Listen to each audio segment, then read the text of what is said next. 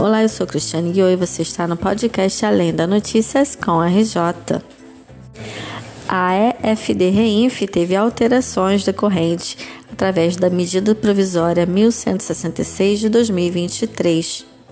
Está no artigo 10 do parágrafo 4 inciso 3 conforme medida provisória na aquisição de produtos agropecuários no âmbito do PAA, compete à União arcar com a contribuição do produtor rural, pessoa física ou jurídica, ao Serviço Nacional de Aprendizagem Rural, SENAR.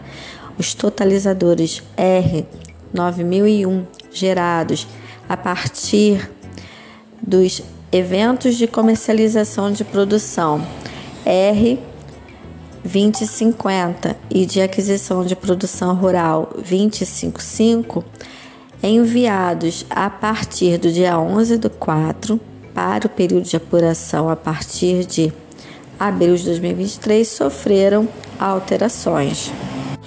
Caso já tenham sido enviados os eventos R2050 ou o evento R255, para o período de apuração abril de 2023, antes do dia 11 de abril desse ano, o contribuinte deverá reenviá-los para que as mencionadas alterações possam refletir nos respectivos eventos totalizadores. Eu vou ficando por aqui, mas a qualquer momento a gente volta com mais notícias para vocês. As com RJ. Mais informações para o seu dia a dia.